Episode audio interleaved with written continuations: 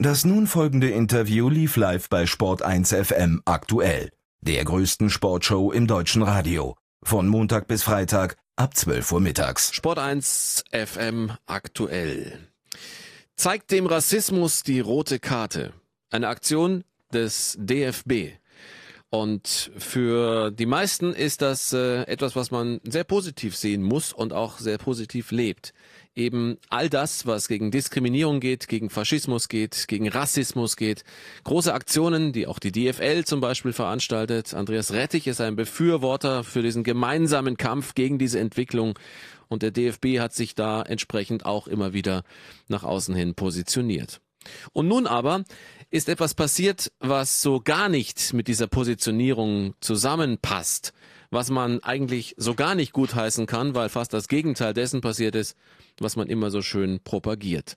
Am Millantor, im Millantor Stadion und wie es dazu gekommen ist, und jetzt die Reaktionen darauf wollen wir besprechen. Hier mit äh, Mike Krückemeier. Er ist äh, Redaktionsmitglied, verantwortlich auch für die Social Media Einträge und einer der Mitarbeiter und Mitverantwortlichen für den sehr bekannten Übersteiger-Blog der Fans des FC St. Pauli. Mike, ich grüße dich. Hallo. Hallo Oliver, moin. Wir müssen zunächst mal über die Fakten sprechen. Fakt ist, der DFB hat die Nationalmannschaft trainieren lassen im Millantor-Stadion, weil das Stadion in Hamburg für die Relegation geschont wird, heute Abend aber Austragungsort ist des Spiels gegen Polen. Und dieses Training ist aber so mit St. Pauli abgesprochen, logischerweise also, der DFB ist Gast in eurem Stadion gewesen. Genau, also ich habe heute auch mit dem Pressesprecher nochmal gesprochen. Es war so, dass die Anfrage dazu relativ kurzfristig kam, wohl auch erst am Samstag, äh, ob man da trainieren dürfte. Und es wurde dann eine mündliche Vereinbarung äh, geschlossen, dass das Stadion dabei eben neutralisiert wird, was jetzt ja auch gestern in den Medien als Begriff rumgeisterte. Und so wie der Verein das aus der Vergangenheit kannte, betrifft das dann normalerweise die Werbung. Also dass da auch jemand auf die Idee kommt, das kein Fußball den Faschisten zu überkleben, da mhm war nicht die Rede von. Also ganz wichtig, äh, das ist bekannt, dass eben bei äh, DFB allen Veranstaltungen und an Austragungsorten, die mit dem DFB zu tun haben, eben Werbebotschaften nur ähm, gestattet werden, die auch Werbepartner des DFBs sind. Soweit ist auch dagegen erstmal nichts zu sagen.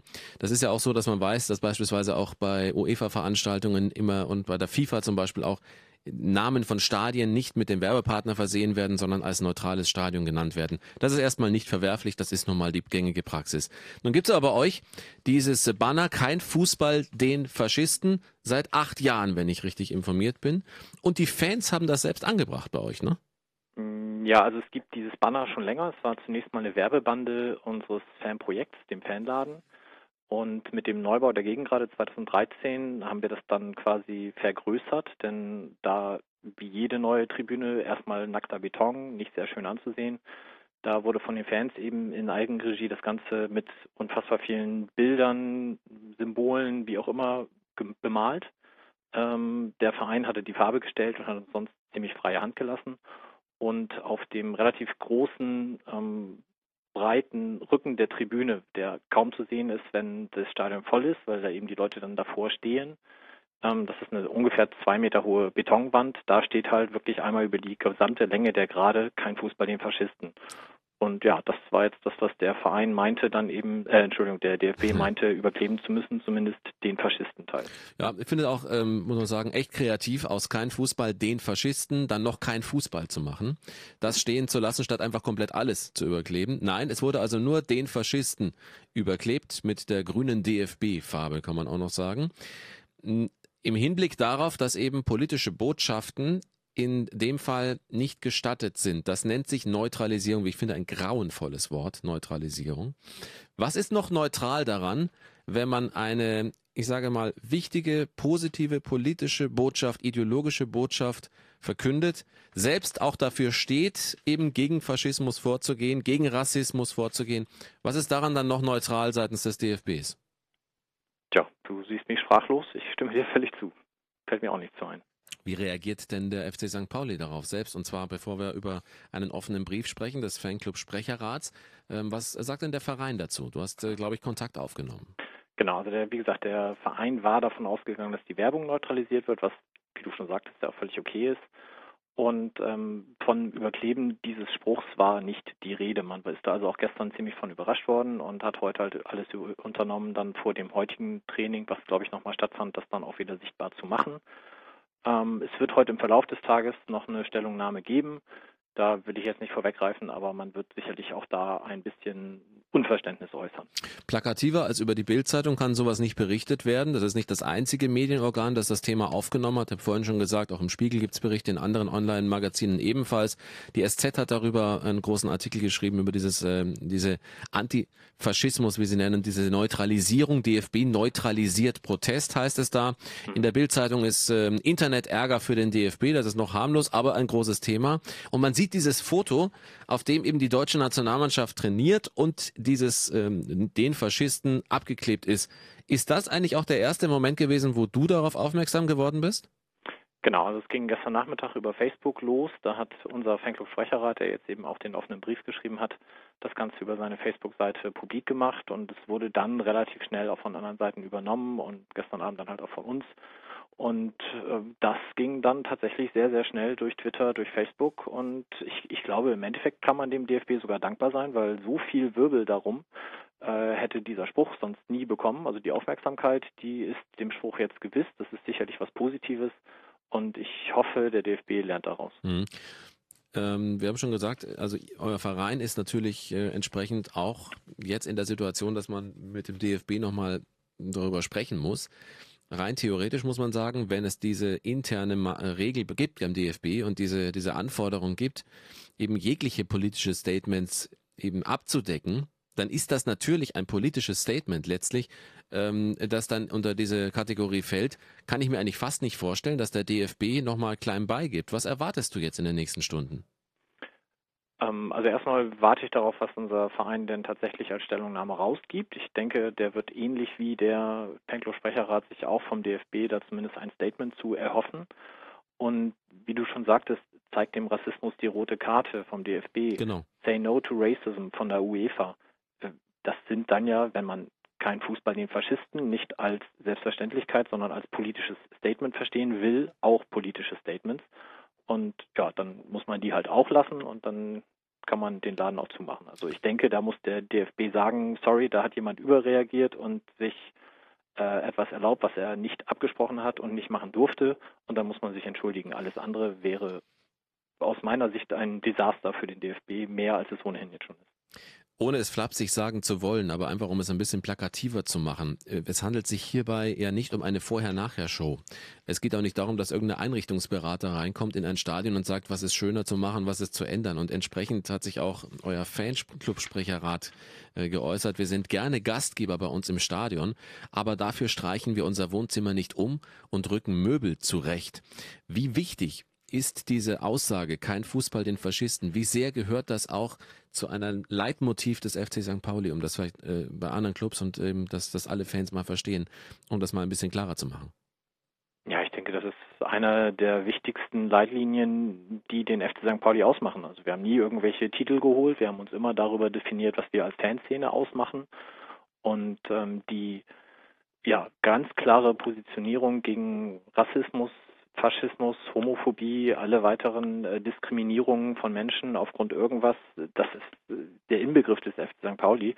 Und deswegen, glaube ich, müssen wir da auch nicht wirklich drüber reden. Ähm, ich denke, wenn der DFB das für die Zukunft beim nächsten Mal wieder überhängen will, dann muss der Verein halt sagen, sorry, dann machen wir keinen Mietvertrag. Ähm, das ist jetzt diesmal ein bisschen doof durchgerutscht, weil man halt nicht dran gedacht hat, dass das auch damit inbegriffen ist. Und für die Zukunft, denke ich mal, wird es da eine ganz klare Absprache geben gibt ganz viele natürlich, die im Internet darüber schreiben, ganz viele über Twitter, ganz viele Ex-St. Paulianer. Ralf Gunisch sagt, lass uns einfach wieder rote Karten hochhalten und Alibi-Texte vorlesen vor dem Spiel, damit der Punkt im Jahresplan auch abgehakt werden kann. Mhm. Dann ähm, wissen wir auch, dass äh, Benedikt Pliquet, der ehemalige Keeper, sich geäußert hat und ähm, der auch sagt, wer auch immer das wieder zu verantworten hat am Millantor, wer den Ort nicht zu schätzen weiß, hat da nichts verloren. Aber zeigt die Alibi-Haltung des DFB im Kampf um Demokratie und Gleichberechtigung. Und natürlich natürlich gibt es auch ganz viele Fans, die einfach darüber diskutieren. Es gibt natürlich auch äh, einige, die sagen, ja und, ich meine, das ist nun mal so, Sport sollte frei von jeglicher Politik, Propaganda und Ausgrenzung sein. Ähm, das ist die andere Seite. Allerdings ist das tatsächlich eine Minderheitsmeinung, die man aber trotzdem natürlich akzeptieren muss in dem Fall. Einer sagt, wäre interessant zu wissen, ob man auch ähm, ähm, keinen Fußball den Rassisten überklebt hätte oder nur kein Fußball den Faschisten. Das macht natürlich ein ganz anderes großes Fass auf. Und die DFL hat sich auch immer schon gegen Rassismus äh, positioniert. Was erwartet ihr denn von der DFL möglicherweise eine andere Stellungnahme als die des DFB? Also du hast ja Andreas Rettich schon genannt. Ich denke, der wird das hoffentlich anders sehen, da bin ich mir sehr sicher. Ähm, ich glaube nicht, dass die DFL dem DFB da groß in den Rücken fallen wird. Auf der anderen Seite erwarte ich halt auch immer noch, dass der DFB das als Fehler einräumt. So und äh, dann hat die DFL auch keine Notwendigkeit, sich da zu positionieren. Mhm. Ansonsten ist der FC St. Pauli Mitglied im DFB. Er nimmt an dem Spielbetrieb der DFL teil.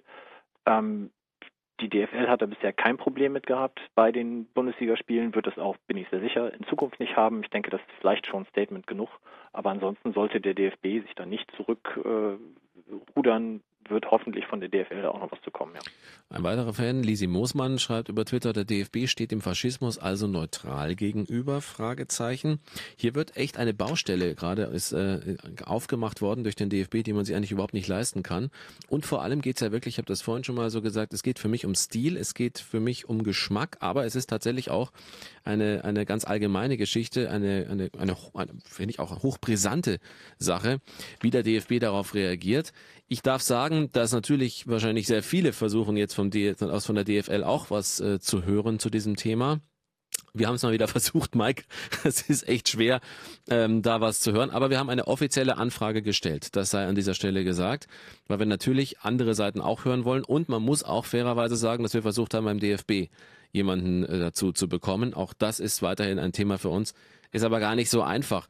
Glaubst du, dass ähm, da heute der DFB sogar noch reagiert aufgrund dieses Shitstorms? Oder ist deine Vermutung, ich weiß, es ist eine subjektive Frage, ähm, und ähm, natürlich eine, eine, ja, eine Frage, die man so definitiv nicht beantworten kann, wahrscheinlich. Äh, könnte es sein, dass der DFB sagt, jetzt erst recht, wir stellen uns quer und wir geben nicht klein bei? Also ich, ich glaube das nicht, weil ähm, ich glaube, das kann er sich einfach auch nicht leisten. Es gibt ja nun wirklich ein ganz paar wenige Minderheitenmeinungen, die das für gut heißen. Ich habe jetzt gerade gesehen, die AfD begrüßt das. Das zeigt dann auch, welch Geisteskind äh, man da ist. Ja, Alternative für Deutschland, ja. Genau, also wenn man aus solchen Ecken Applaus bekommt, dann ähm, sollte sich der DFB spätestens überlegen, was er da tut. Und von daher gehe ich immer noch davon aus, dass der DFB sich da natürlich mit allen Tricks der Pressemitteilung rauszufinden versucht, aber ich hoffe, dass da unterm Strich ein Entschuldigung, wir haben etwas falsch gemacht steht. Also eine Entschuldigung würde euch reichen. Also Entschuldigung wäre schon mal was, ja. Mhm, okay. Gibt es Reaktionen von anderen Vereinen, von befreundeten Fernsehens anderer Vereine? Also das, was ich über Twitter und Facebook mitbekomme, ist ausschließlich Zustimmung und ähm, ja auch über jede Vereinsgrenzen hinweg. Wir werden weiter am Thema dranbleiben. Es gibt diesen offenen Brief auch des Fanclub-Sprecherrats des FC St. Pauli, in dem immer wieder darauf hingewiesen wird, äh, kein Fußball den Faschisten gehört zu uns. Das sind wir, das ist der FC St. Pauli. Das ist unsere Leitlinie, unsere Art des Denkens und des Handelns. Und äh, im Übrigen wird auch darauf verwiesen, dass ja diese antifaschistische Arbeit auch schon mal ausgezeichnet worden ist. Es gab auch Preise ähm, für diese Arbeit des FC St. Pauli und der Fanszene des FC St. Pauli. Also Dementsprechend, sagen wir mal, ist äh, das Symbol im Millantor-Stadion, dieses Plakat und diesen Spruch abzukleben, schon ein extremes, würde ich sagen. Ja, also gerade der DFB selber hat mit dem Julius Hirsch-Preis unsere Ultras mal für ihre Arbeit ausgezeichnet und ähm, das spätestens sollte dann dem DFB selbst mal zu denken geben, was man da jetzt eigentlich tut und was man da gestern getan hat.